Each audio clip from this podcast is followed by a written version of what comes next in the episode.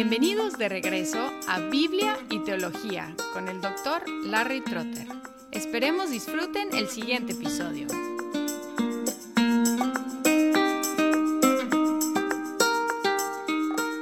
Bienvenidos de nuevo a Biblia y Teología. Como nuestro nombre indica, este es un podcast con temas bíblicos y temas teológicos. Lo que hemos hecho en general es alternar entre exposición bíblica y teología sistemática. Acabamos de terminar una serie sobre Segunda de Pedro y ahora vamos a retomar la teología sistemática. Hasta ahora hemos visto lo que se llama prolegómena, luego teología propia, la doctrina acerca de Dios, luego la antropología, que es la doctrina acerca del hombre, y ahora entramos en lo que se llama la cristología. Y la cristología lógica y teológicamente sigue a la teología, la doctrina acerca de Dios, y la antropología, la doctrina acerca del hombre o del ser humano. En la creación, Dios estableció su relación con el ser humano. Al pecar, el ser humano rompió su comunión con Dios. Ahora, la pregunta es, ¿cómo se puede restaurar esa relación? Y la respuesta es Cristo, el tema de la cristología.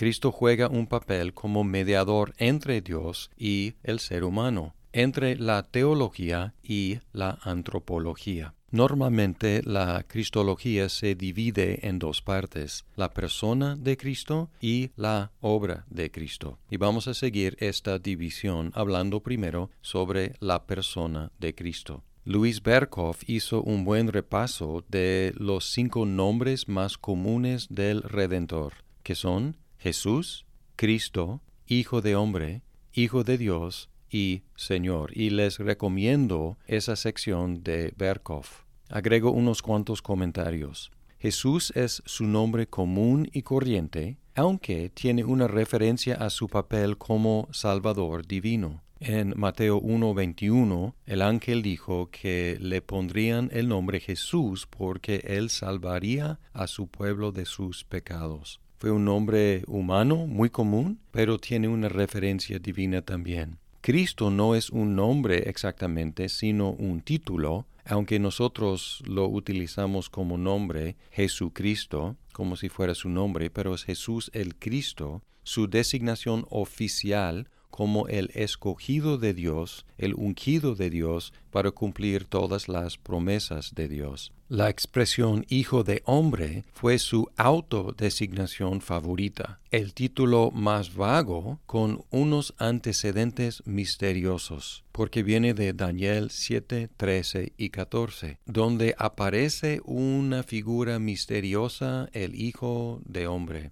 Seguí mirando en las visiones nocturnas y he aquí, con las nubes del cielo, venía uno como un hijo de hombre, que se dirigió al anciano de días y fue presentado ante él. Y le fue dado dominio, gloria y reino, para que todos los pueblos, naciones y lenguas les sirvieran. Su dominio es un dominio eterno que nunca pasará, y su reino uno que no será destruido. Parece que Jesús escogió esa expresión por lo vago de la expresión porque podría significar simplemente un ser humano, hijo de hombre. Todos somos hijos de hombre. Pero también esta figura misteriosa iba a tener un dominio universal. Aparentemente Jesús utilizó esta expresión vaga para llenarla con su contenido a través de su ministerio. El cuarto nombre es Hijo de Dios, otra expresión con amplio rango de significados, desde un seguidor de Dios hasta la segunda persona de la Trinidad.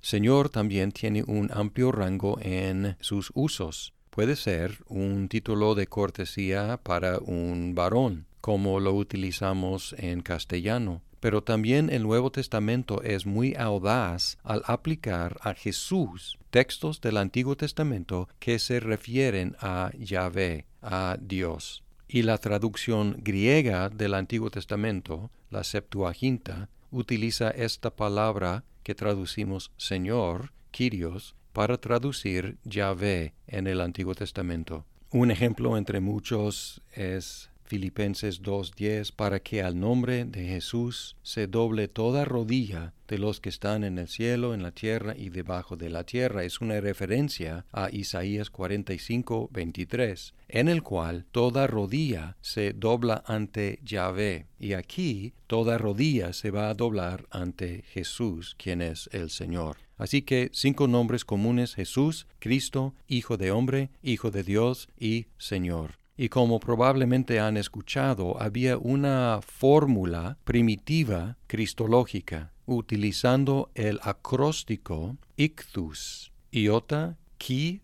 theta, y, sigma, cinco letras griegas. La iota, Jesús. La chi, Christos. La theta, Theú de Dios.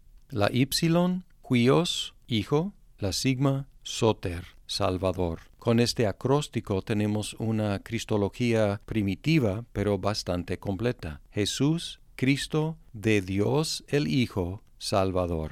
Y uno de los símbolos más antiguos para los cristianos fue el pez, que es lo que significa ictus. Entrando un poco en la historia de la Cristología, podemos decir que en general la Iglesia primitiva creía en la realidad de la humanidad y la deidad de Cristo, sin sentir la necesidad de dar mucha definición. Esa cristología primitiva y amplia, ictus, servía el propósito de decir quién es Jesús hay una carta escrita en 112 después de Cristo por Plinio el Menor. Fue un funcionario romano que describió la práctica de los cristianos. Tuvieron el hábito de reunirse en un día fijo antes de que hubiera luz cuando cantaban un himno a Cristo como a Dios era conocido entre los no cristianos que los cristianos cantaban a Cristo como a Dios.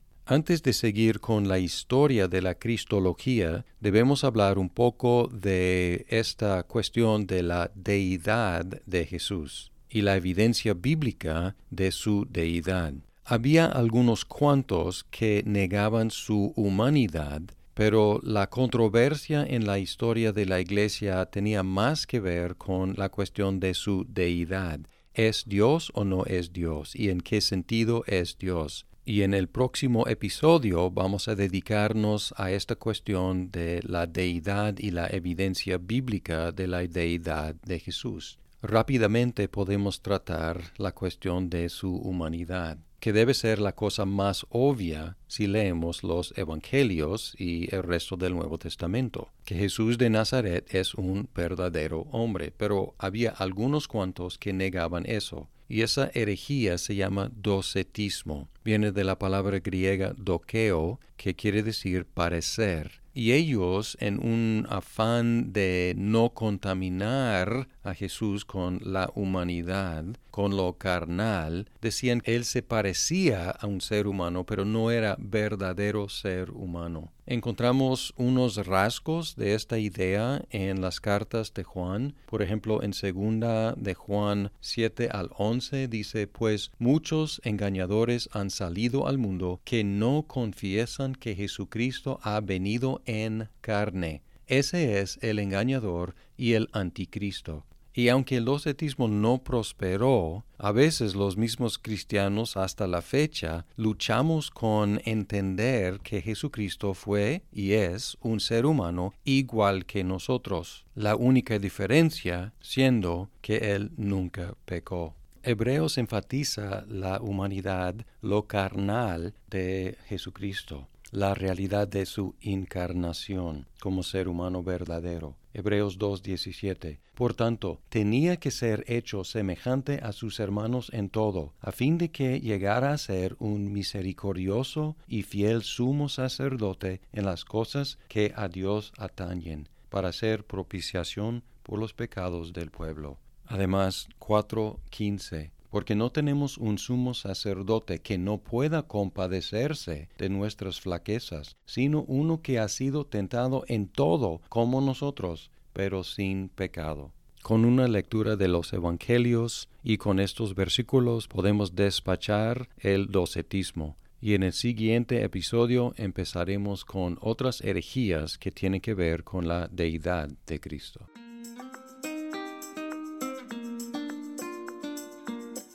Muchas gracias por escuchar este episodio. Si estás disfrutando Biblia y teología, por favor compártelo con tus amigos. Hasta pronto.